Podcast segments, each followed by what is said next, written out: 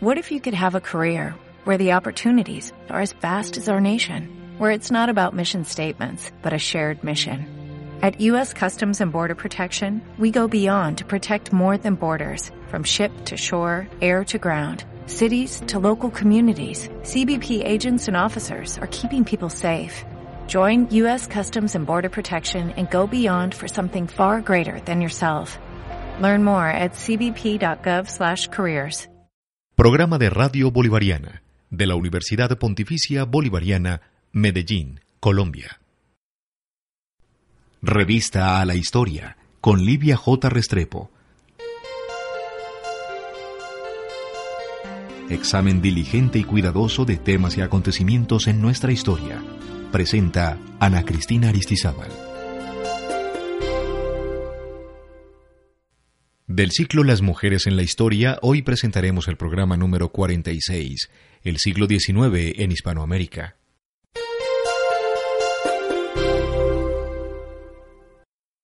Amigos oyentes de Radio Bolivariana, comienza aquí un nuevo capítulo de nuestra revista La Historia con el tema de las mujeres en la historia.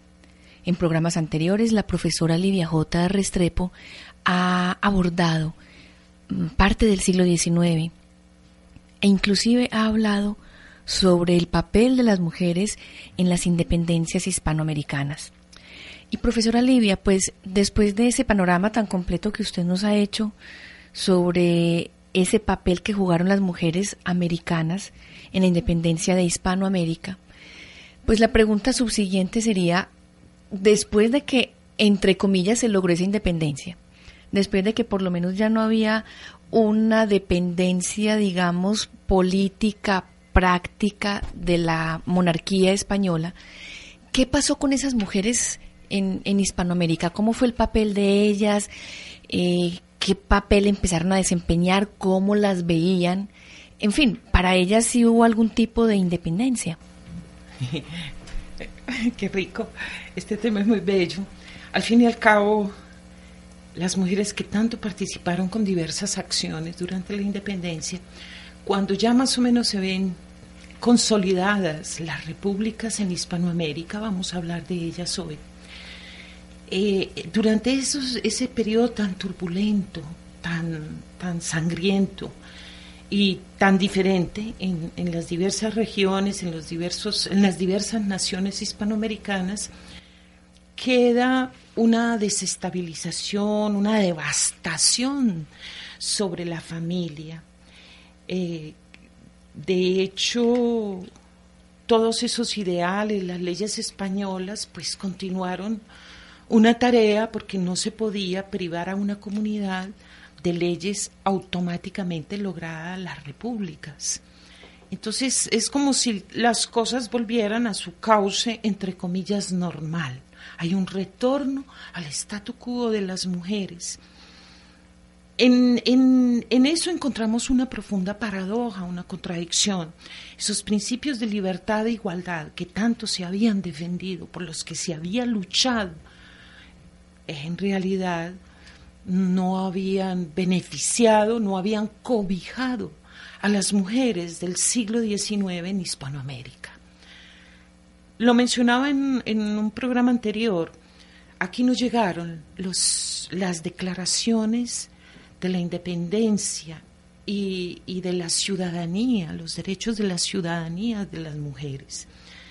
De tal manera que en esos intentos constitucionales que se fueron dando, el siglo XIX es un siglo turbulento, agitado, con, es, que, es que la población hispanoamericana y sobre todo la clase criolla que tenía tantas ganas de manejar la política, de manejar los gobiernos, pues de todas maneras estaba haciendo ensayos acerca de cómo debía actuar, muchas veces tratando de copiar elementos de otros lugares. Y entonces todos esos ensayos se van manifestando en, este, en esa cantidad de constituciones y en esos debates y pugnas que fueron surgiendo a favor o, en contra de, de, de, algún sistema político determinado, que si republicano, que si democráticos, federalistas, centralistas. Pero por una razón muy extraordinaria, las mujeres se replegaron al seno de sus hogares, se replegaron nuevamente en el deber ser de lo que debía ser la familia, la crianza de los hijos, el sostenimiento del hogar y las funciones que ellas tenían que cumplir, las responsabilidades y deberes que ellas tenían que cumplir seguían siendo las mismas que se les había ido inculcando durante la colonia. Es como si toda esa ruptura no, no, no las hubiera afectado. No las hubiera afectado. Claro que en otras oportunidades también hemos mencionado, pues uno habla desde la historia de las mujeres de esos deber ser coloniales, pero también muestra las transgresiones. Ahora, esos cambios políticos y sociales en ese, en ese conflicto, en esa pugna ideológica, la mujer de todas maneras tuvo una serie de espacios de acción. El siglo XIX en diversas naciones hispanoamericanas fue un siglo de conflictos y guerras civiles. Por eso es que a nosotras nos enseñaron acerca de la patria boba, porque todo el mundo empezó a jalar para su lado, para sus intereses. Dependía de la clase social en la que se estaba inscrito. Obviamente las, las élites criollas, aquellos personajes que aspiraban al gobierno, a la administración política y pública, de todas maneras mm, poco piensan en las clases bajas, a menos pues que sea para el reclutamiento forzoso de algunos soldados en esos enfrentamientos civiles que empiezan a sucederse eh, con muy pocos periodos de paz. De esa manera, esas mujeres, digamos las de la clase alta, pasan como por un periodo de autovaloración, ella misma, donde las oportunidades para ella se van manifestando, se van presentando, es a través de ciertas políticas educativas que estos incipientes gobiernos republicanos querían emprender. Ya se sabía que la educación de las mujeres era muy importante por diversas razones, porque ella es la encargada de la crianza de los niños, es la que da, enseña junto con la leche materna las las primeras condiciones y valores para hacer buenos ciudadanos. Entonces, ¿de qué manera puede una mujer lograr eso si no es educada? De esa manera eh, se empiezan a, llevar a cabo una cantidad de políticas educativas que favorecían a las mujeres. Obviamente, las mujeres de clase alta entonces empezaron a participar en esos procesos educativas, educativos, perdón, gracias a la llegada de las comunidades religiosas femeninas aquí en América. Pero esas comunidades religiosas existían desde la colonia. Vamos a hablar de eso tan interesante. Hay unas comunidades, por ejemplo, aquí en Antioquia existieron las carmelitas desde la colonia. Pero cuando Simón Bolívar les dijo, o Santander planteaba la educación femenina, ellas decían, sus excelencias, les pedimos que nos releven de estas obligaciones, porque ellas estaban para otro tipo de tareas. Habían llegado comunidades religiosas femeninas, por ejemplo, para atender funciones de caridad en los hospitales ellas eran, formaban parte de ese grupo de comunidades religiosas que atendían los hospitales, hacían tareas de caridad cristiana em, con los pobres, con los menos favorecidos, otras tantas eh, enclaustradas a la oración y el estudio únicamente. Pero empiezan a llegar comunidades religiosas eh, muy interesantes como la de las hijas de María, que son propiamente de las primeras comunidades religiosas que están atentas a la educación de las niñas. Interesantísimas. La enseñanza. Así se las conoce. Mm. Las monjas de la enseñanza no solamente llegaron al territorio colombiano, sino que también llegaron a, a otros territorios, porque esta comunidad se expandió por todo el territorio americano y uno podría decir, ah, pero es que es una enseñanza para las niñas de la élite, pero no le parece mucha gracia. Al menos, por, por lo menos algunas. Por lo menos algunas. Pero paralelamente hay una cantidad de gobiernos No vamos a discutir aquí si de corte conservador o, liberal o republicanos o demócratas o, por ejemplo, militaristas o civilistas, pero muchos de estos gobiernos empezaron a hacer un énfasis profundo y empiezan precisamente en la tarea no solamente de fortalecer las normales para señoritas, es decir, proporcionar no solamente la educación primaria y secundaria, que se enlazaba con, la formación de otras maestras para las niñas, sino que van abriendo esa posibilidad de las escuelas públicas, muchas veces laicas. Habría que entrar a determinar, porque esto no es homogéneo en todo el continente americano, habría que entrar a mirar en qué lugares, por ejemplo, se abrieron colegios bajo la tutela de la iglesia, eh, escuelas públicas para niñas bajo la tutela de la iglesia, pero también una cantidad de mm, instituciones encargadas y con la tarea muy loable para ese momento muy progresista de la educación de cualquier tipo de niña. Pero eso quisiera decir que antes de ese grito de independencia, esas instituciones educativas no existían, ni siquiera las manejadas por comunidades religiosas. Ahí hay unos cuantos intentos por abrir este tipo de instituciones a finales de la colonia. Por lo regular lo que sucedía era una, una presencia de maestros, y ese era el título que se les daba, maestros que ofrecían sus servicios de manera particular y de pronto podían reunir entre los miembros de la élite un grupo de niñas a las que les dictaban una serie de mm, materias, cursos propios para su condición. Es decir, donde les enseñaban una serie de materias y contenidos que adornaran su estatus y su belleza. Les enseñaban piano, les enseñaban francés, abordar y tejer. Muy bello. Alguno que otro curso de puericultura, yo mencionaba por allá en otra serie que cuando a la niña se le enseñaba puericultura, eh, ese bebé había surgido de la nada por las bendiciones de la Virgen Santísima, porque tenían mucho cuidado en los contenidos de los cursos. Los maestros, de acuerdo con la voluntad de las familias, eran quienes determinaban qué tipo de lectura una vez lograda la alfabetización, ¿qué tipo de lecturas podían tener esas niñas de la élite? Las mujeres durante ese siglo XIX fueron, fueron miradas como ángeles, como unos seres celestiales que no se podían corromper, sino irlas preparando, irlas preparando siempre para ese camino del matrimonio y de la familia y de la crianza y de la atención del marido y de las labores domésticas. De todas maneras, la guerra había dejado unas secuelas impresionantes. Lo mencionábamos, las viudas. Unas viudas empobrecidas que en algunas oportunidades llegaron a recibir una subvención de parte de los gobiernos republicanos.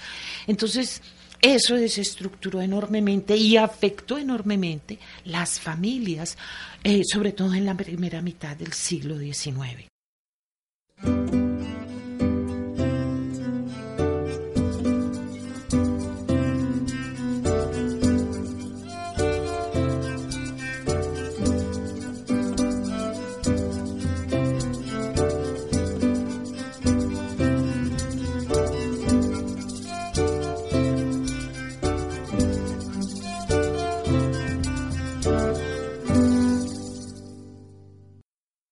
Entonces se puede hacer como una división en momentos.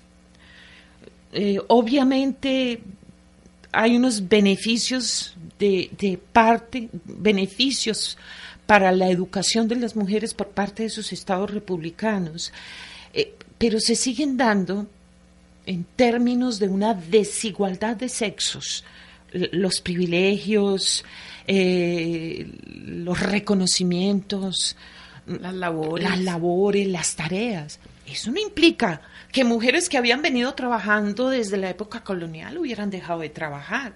Yo estoy hablando de las mujeres de clase alta, dentro de ese permanente ideal, el deber ser de las mujeres, pero entonces nos vamos a encontrar con otra cara de ese caleidoscopio, donde vamos a encontrar a las mujeres de clase media, a las mestizas y mulatas libres, a las artesanas de esa clase popular tan significativa en muchos de los de las naciones de las naciones niñas de este continente hispanoamericano, donde la mujer artesano no ve cambiar su estatus, ella sigue al pie del papá, al pie del esposo, trabajando en unas tareas, por ejemplo, que no eran remuneradas, porque ella contribuía con el patrimonio familiar de esa manera.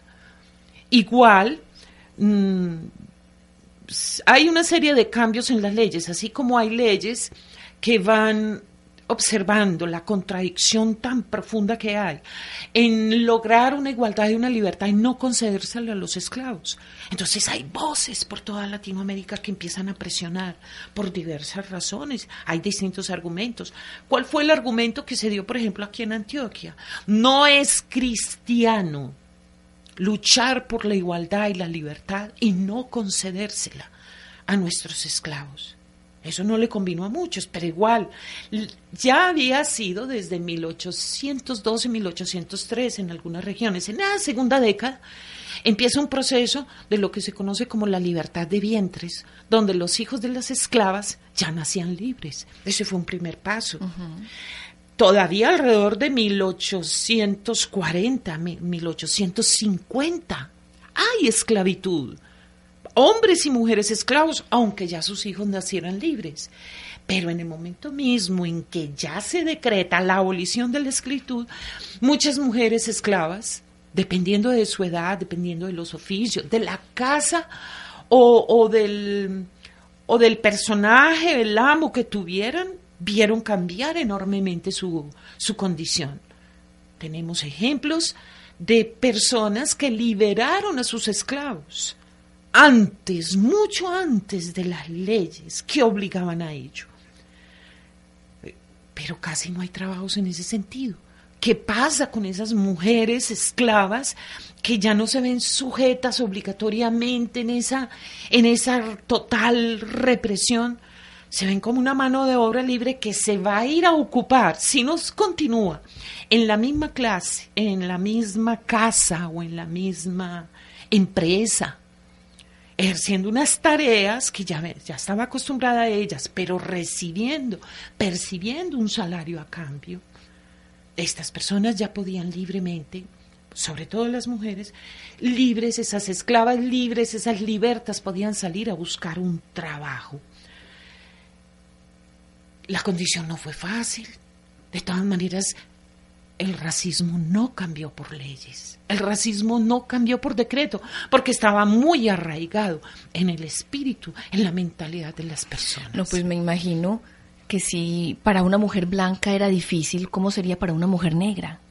Muy difícil. No, pues completamente. Eh, es más, algunas, según las evidencias históricas, algunas mujeres de estas esclavas que les entregaban su carta de libertad lloraban porque habían tenido buenos amos, porque se las trataba con consideración, porque ya eran muy viejas. Y no sabían qué hacer con la libertad. qué hacer con estaban encartadas con la libertad.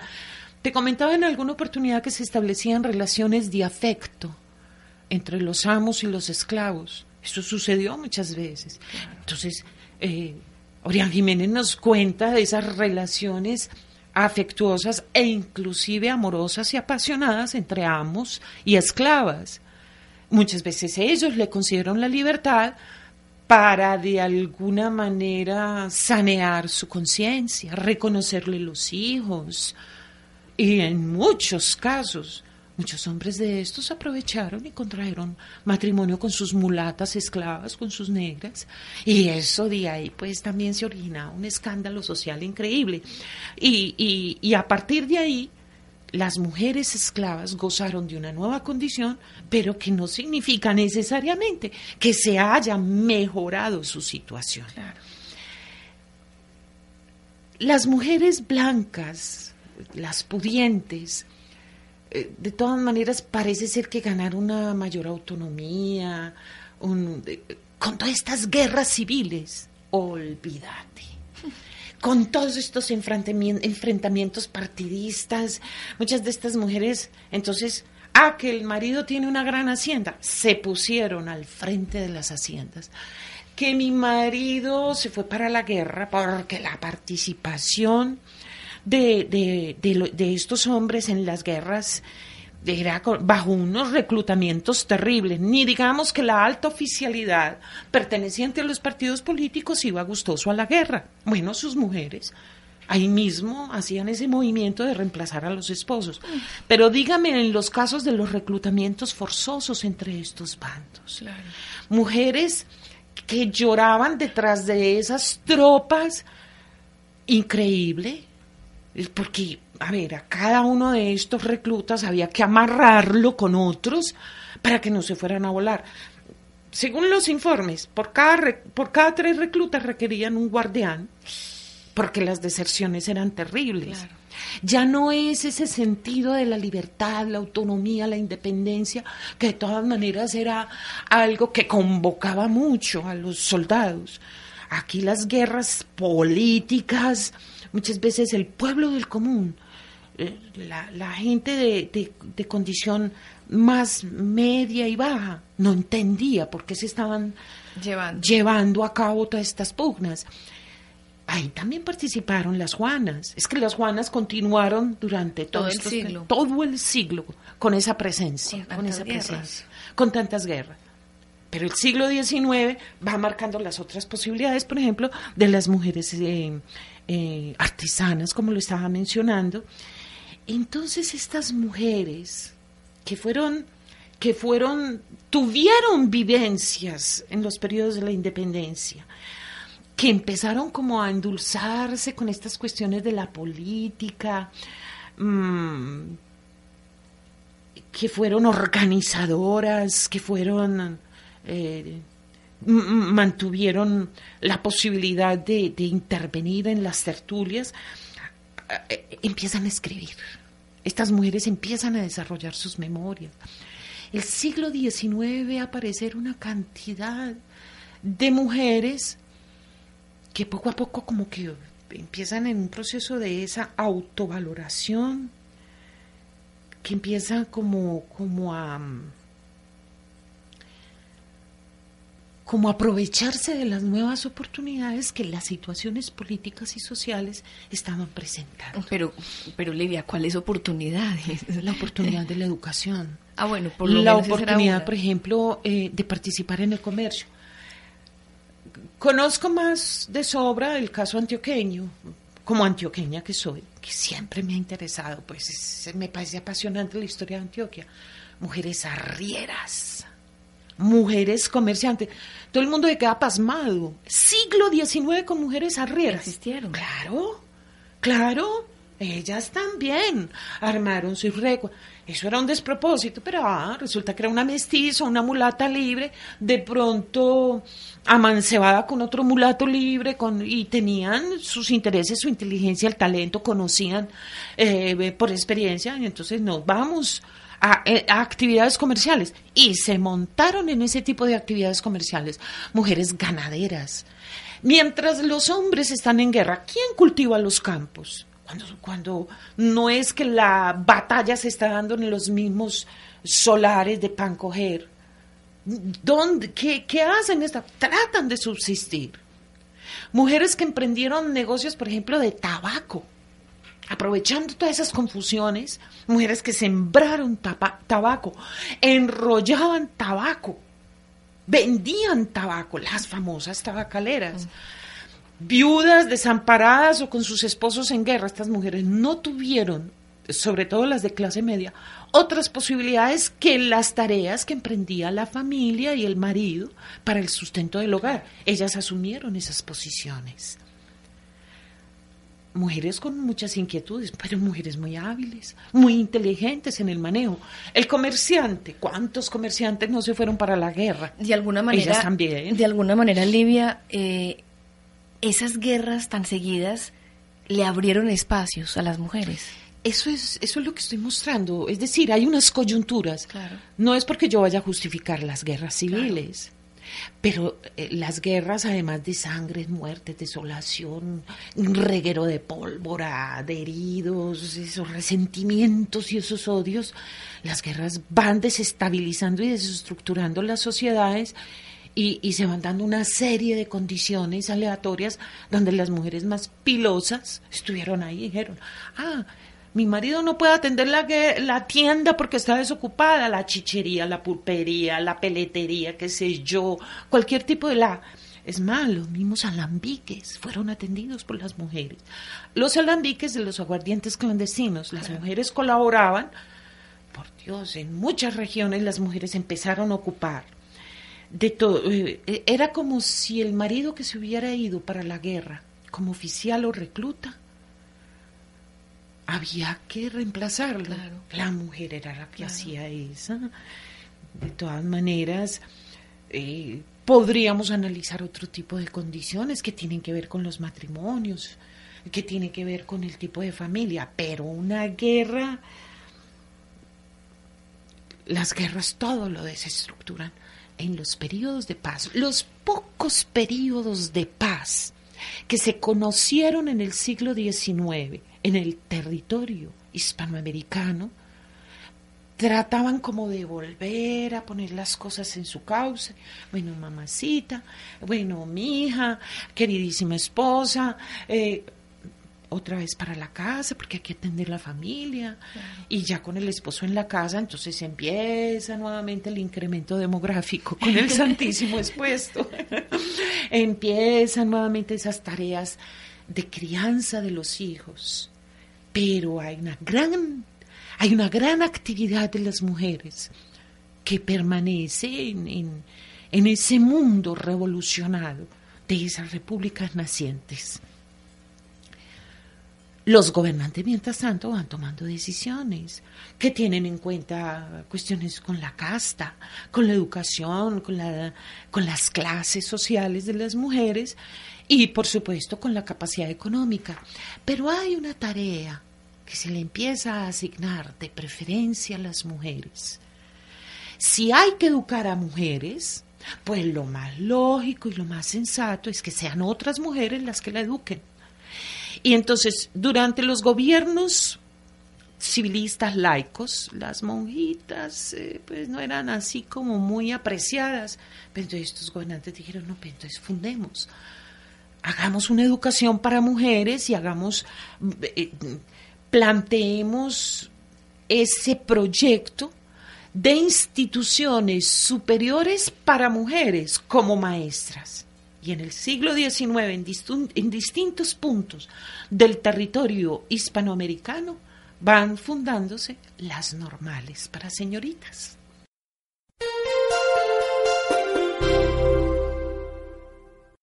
Del ciclo Las mujeres en la historia, hoy estamos presentando el programa número 46, El siglo XIX en Hispanoamérica.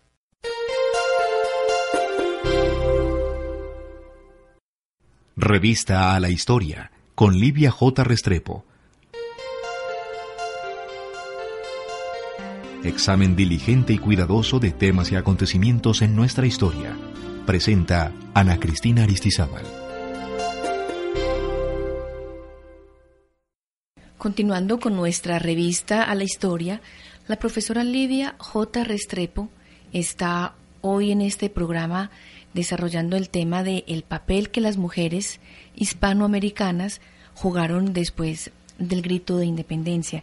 Y acaba, eh, acabó usted en la primera parte del programa, profesora Livia J. Restrepo, diciendo que en un momento dado los gobiernos civiles fundaron las normales, porque pues había momentos en que las eh, agrupaciones religiosas que tenían colegios femeninos y pues obviamente también masculinos no eran muy bien vistos y tuvieron que pues o abandonar la tarea o inclusive en momentos dados abandonar el país. Pero supongo que cuando volvían otra vez los gobiernos afectos a, la religión, pues volvían otra vez los religiosos y las religiosas a fundar sus colegios, a ponerlos a funcionar. O sea que esto era un vaivén. Pobres monjitas. Recuerdo hacia 1850 en nuestro territorio colombiano cuando se dio la ley de libertad de cultos y la tuyección de cultos, la expropiación, la expropiación de los bienes de la iglesia. ¿Cuántos de estos conventos de monjitas fueron arrasados, expropiados? Y ellas tenían que salir a la carrerita. Tenían que salir, las que lograban salir, pero es que en condiciones de guerra muchas veces fueron atropelladas atrozmente. Pero estas mujeres tan interesantes, yo, yo admiro mucho, porque al fin y al cabo, como lo mencionábamos durante la Edad Media, las mujeres las mujeres inteligentes establecieron en los conventos y monasterios unos espacios de crecimiento individual y de riqueza espiritual. Así sucedía con estas monjas un poco más autónomas, se podían mover a todas partes. Debajo de ese hábito hacían y deshacían en el sentido de que la ayuda al prójimo, como esposas de Cristo, se movían en todas las direcciones. Tenían más libertad que las otras. Uf, increíble.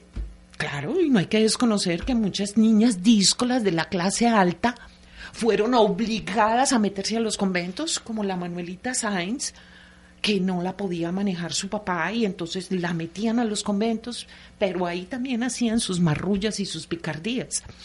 Pero muchas de estas monjas tan estrictas, tan, tan, tan apegadas precisamente a esos valores como, como esposas de Cristo, estas mujeres lograron muchísimo en una cantidad de campos impresionantes en, lo que es la salud, la, atención hospitalaria, mejor dicho, en la educación, impresionante también. Cuando las monjas tenían que cerrar sus instituciones educativas para las niñas de élite, que era educación privada, aquello se, se convertía en un cuartel.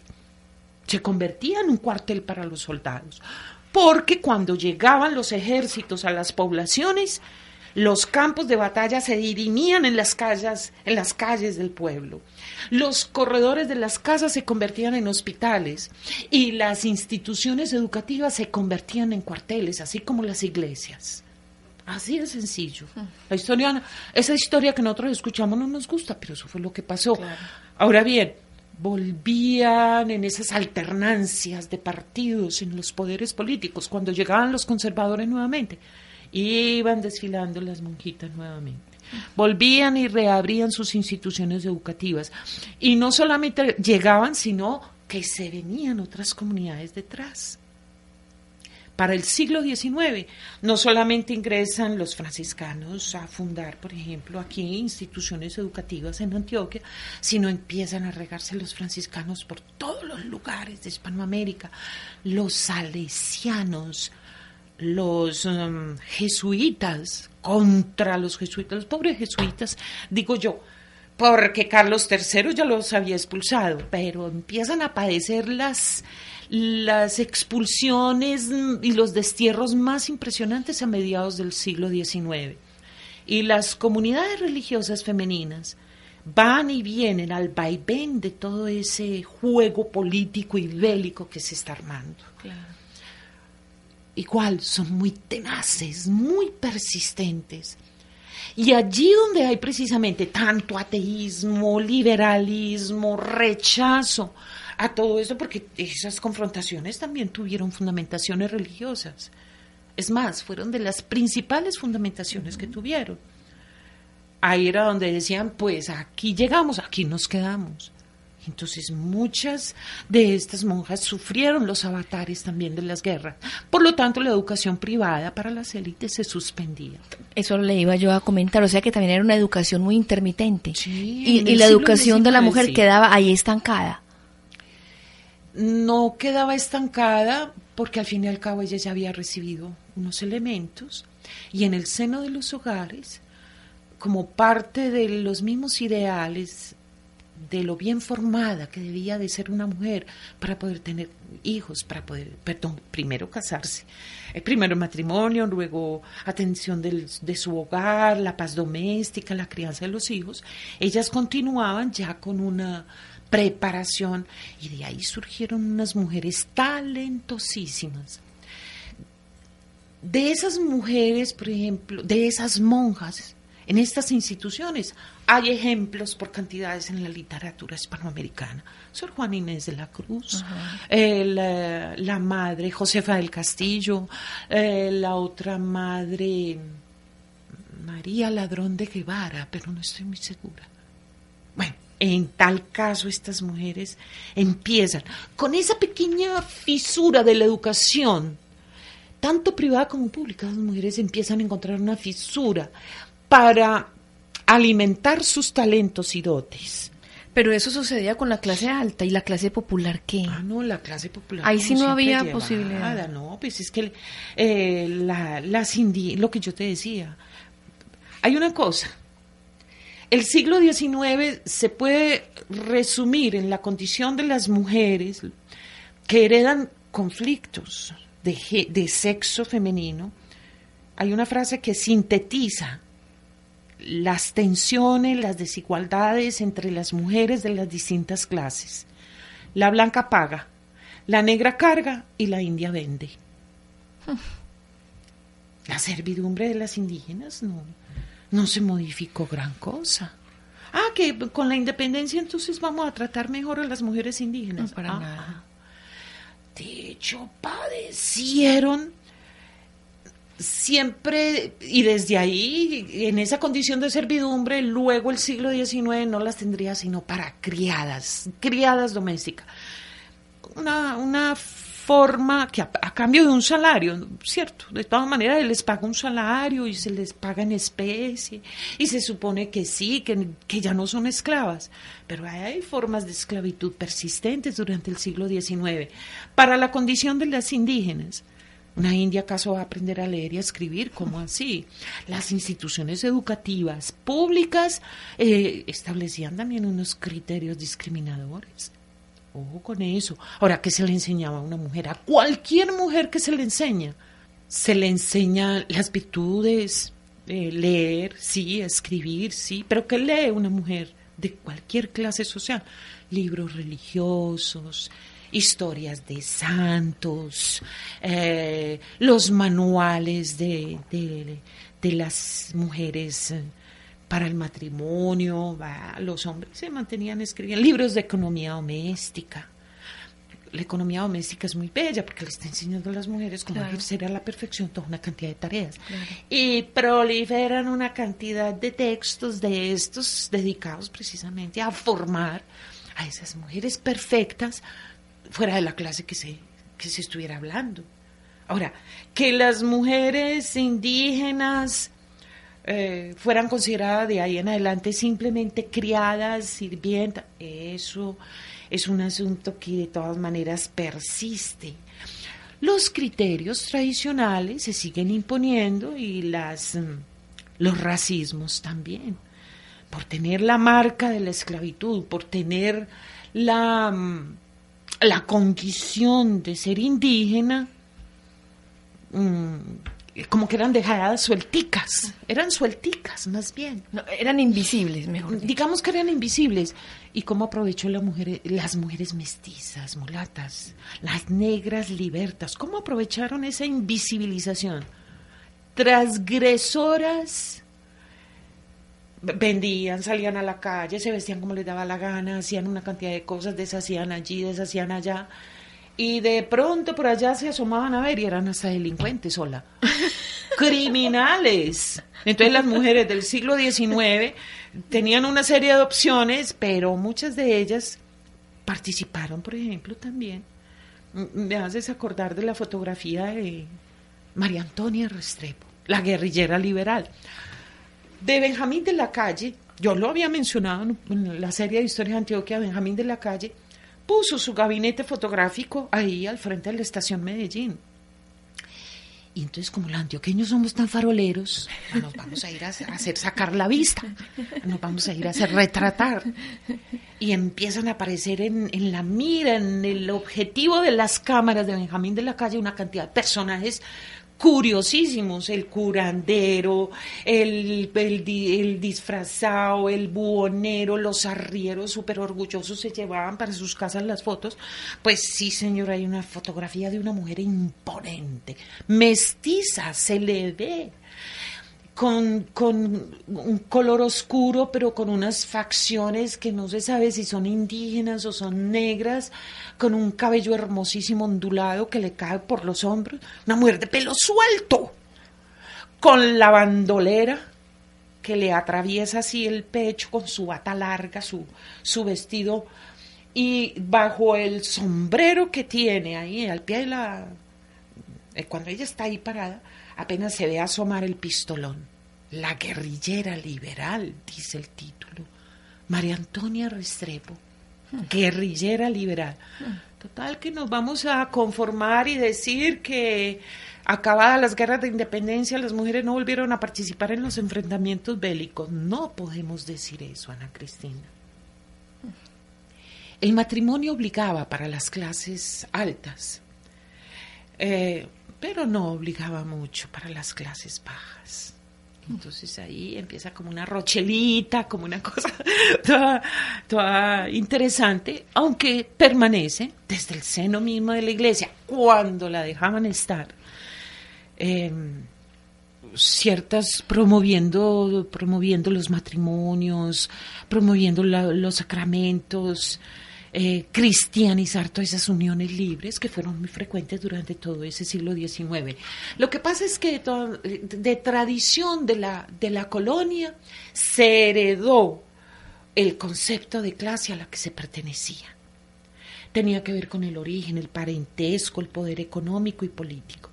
Si eso, si eso era sólido, la permanencia en una clase, eh, en una clase obligaba, digamos, a no contraer matrimonio sino con sus iguales, o en muchos casos, un matrimonio con una persona de más alta jerarquía, aunque ya no existían las jerarquías monárquicas, las instituciones políticas dieron posibilidad a que los gobernantes manejaran otro tipo de jerarquías aparentemente democráticas, pero sabemos, por ejemplo, que el derecho al voto de los hombres durante el siglo XIX tuvo muchas reglamentaciones, muchas veces no se le concedía a cualquier persona del común, no, el hombre para votar tenía que saber leer y escribir, estar casado, disponer de bienes y rentas. Mire esas tres condiciones. Entonces, no todos los hombres tuvieron acceso a participar y a sufragar en la política. En ese momento las clases sociales eran directamente proporcionales al color de la piel. Los blancos eran los ricos y de ahí para allá los que se iban oscureciendo iban, iban rebajando, digamos, el estatus eh, social y económico. Para esas mujeres blancas solamente había dos opciones. Para las mujeres blancas ricas había dos opciones, o el matrimonio o el convento. Digamos que podían ser esas dos opciones para ella, el matrimonio el Bueno, y de pronto ser profesora, pues porque e, eso sí también era bien visto, o, o, no, o no mucho. No era muy estimulado. Es decir, un papá siempre esperaba que su hija encontrara un partido que la mantuviera también, que ya no tuviera necesidad de trabajar. Mm. O sea que las únicas profesoras eran, digamos, religiosas. No, las opciones de la clase media estuvieron ahí. Ay, pero con unos requisitos impresionantes. Las mujeres que salían de maestras, mujeres de clase media, cultas, talentosas, tenían unos requisitos impresionantes, no podían salir, ni conversar con nadie, ni vestirse de determinada manera. Eh, por ejemplo, en, en, nuestras regiones la costumbre de fumar también ha sido de mujeres, pero se les prohibía a las maestras permanecer en su escuela, dar el mejor ejemplo de todos sobre todo que se, se asistía mucho, aunque las escuelas fueran laicas, siempre se hacía la división, escuelas para niñas, escuela para niños. Y ellas tenían que estar atentas a todo eso.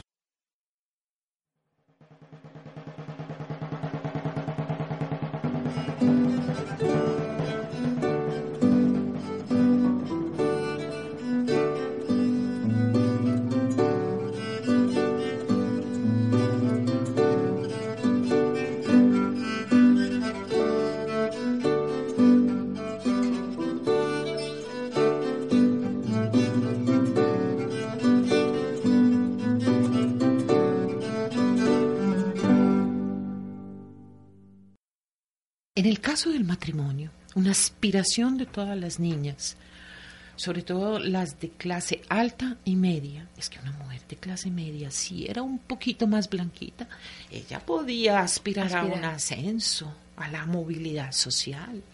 Eran coquetas, eran bellas. coquetas, seductoras. Ellas siempre buscaban a buscar un partido, trataban de, encontrar para el príncipe azul que la sacara de esa clase media. De todas maneras, esas guerras de independencia y todas esas guerras civiles a lo largo del siglo XIX, como te mencionaba, dieron lugar a un relajamiento de las costumbres. Eso afectó la solidez de los matrimonios. Hay una cantidad de, de viajeros del siglo XIX por estos territorios en esa conquista científica de América que he mencionado, que van dejando rastros de, cómo es que se van relajando esas costumbres y dicen esas mujeres tan como tan de buena familia y como tan bellas, pero que en general son como desvergonzadas.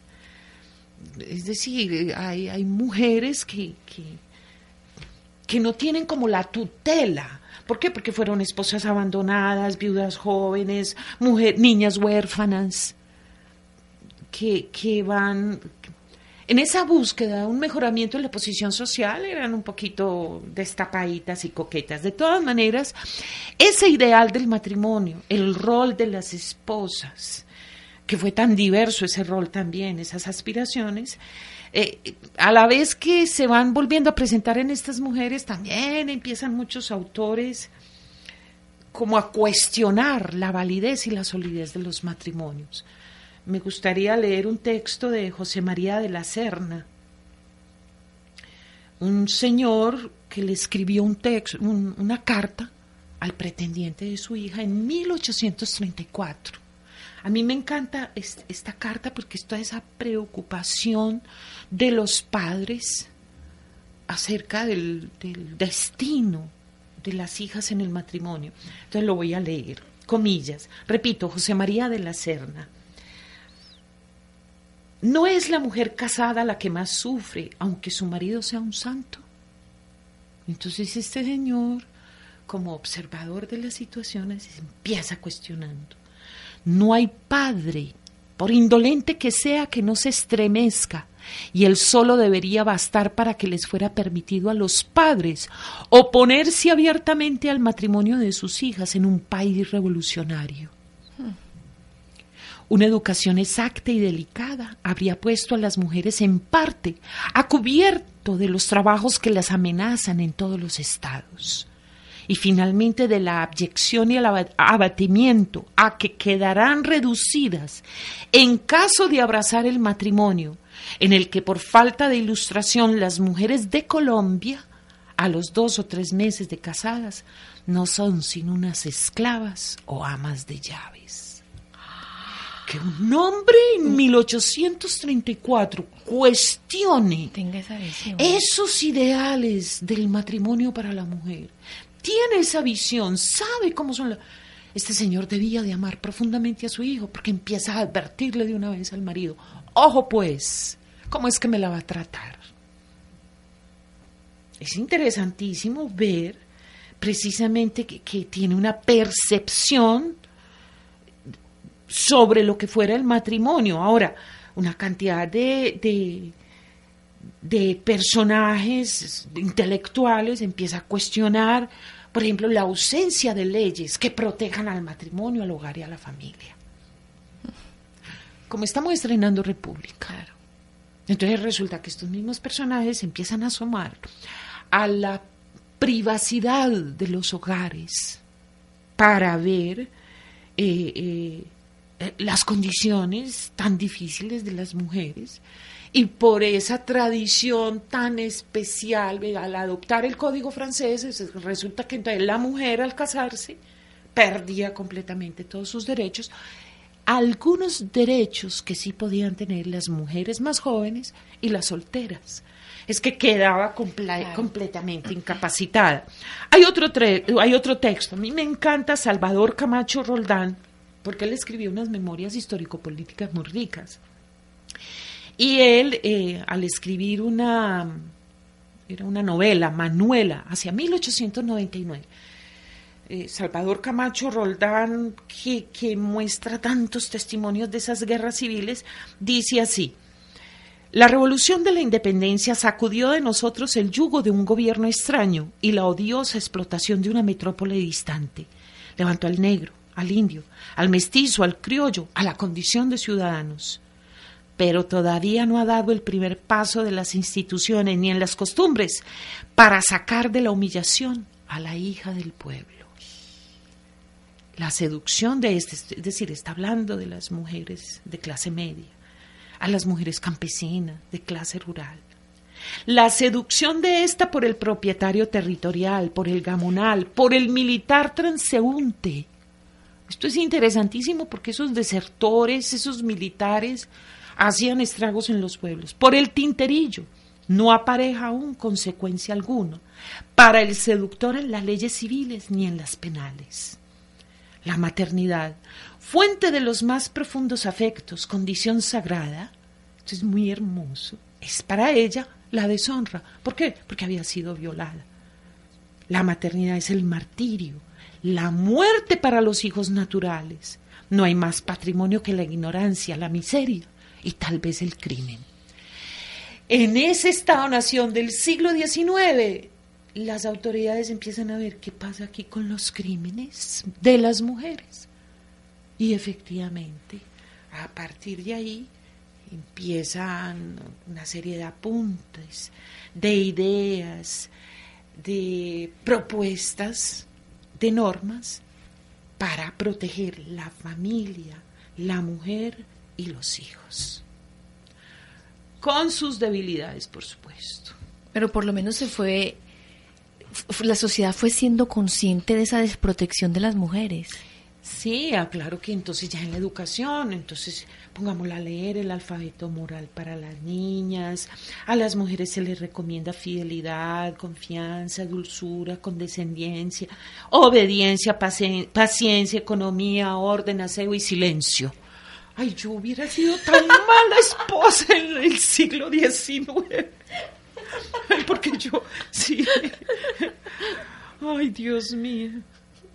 Las mujeres que empezaron a escribir sus recomendaciones para las niñas se iban inculcando todos los valores que una buena niña, una joven, debía tener en el bagaje, en la dote, porque el asunto continúa con la dote, en el equipaje y en el ajuar de la casada. Tenía que empacar también el respeto, tolerancia, buen ejemplo, amabilidad, instrucción, celo prudente.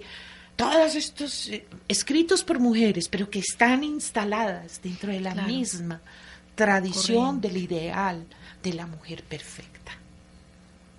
O sea que ahí en el siglo XIX se mantienen, persisten una cantidad de elementos coloniales, se rompen otros, pero la educación fue fundamental, no digamos mentiras. Ah, que fue muy poquito. Pero por lo menos empezó, algo, claro, algo. Fue algo. Ahora, las restricciones para las mujeres blancas eran terribles. El deshonor. Ay, santo cielo, pagaba con la muerte. Igual que durante la época colonial. De todas maneras, estas, estas mujeres que, que son tantas, de tantas clases sociales, de tantas condiciones, ven todavía el peso de unas tradiciones, siguen participando en los campos de batalla, siguen como cultivadoras, campesinas. Eh, de, de, todas maneras, son mujeres que, que padecieron, que padecieron los avatares de la guerra, las revoluciones políticas.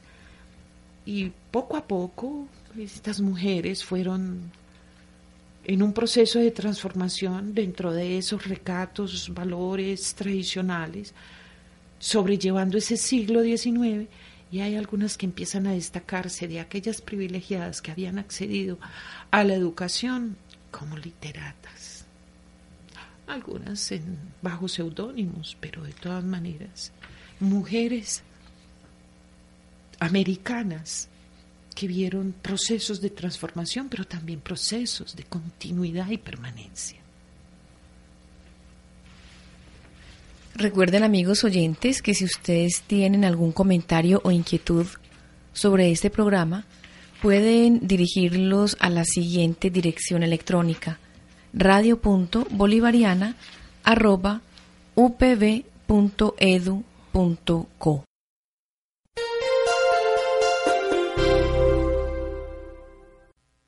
Del ciclo Las mujeres en la historia, hoy hemos presentado el programa número 46, El siglo XIX en Hispanoamérica.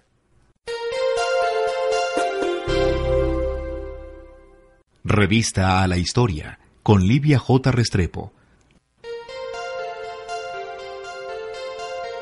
Examen diligente y cuidadoso de temas y acontecimientos en nuestra historia. Presenta Ana Cristina Aristizábal.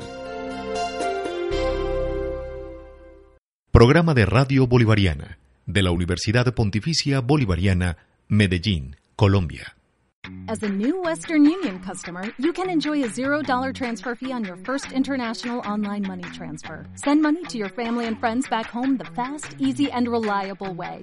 Visit westernunion.com or download our app today to get started, and your first transfer fee is on us. FX gains apply, not available for credit cards and transfers to Cuba. Services offered by Western Union Financial Services Inc. and MLS 906983 or Western Union International Services LLC and MLS 906985.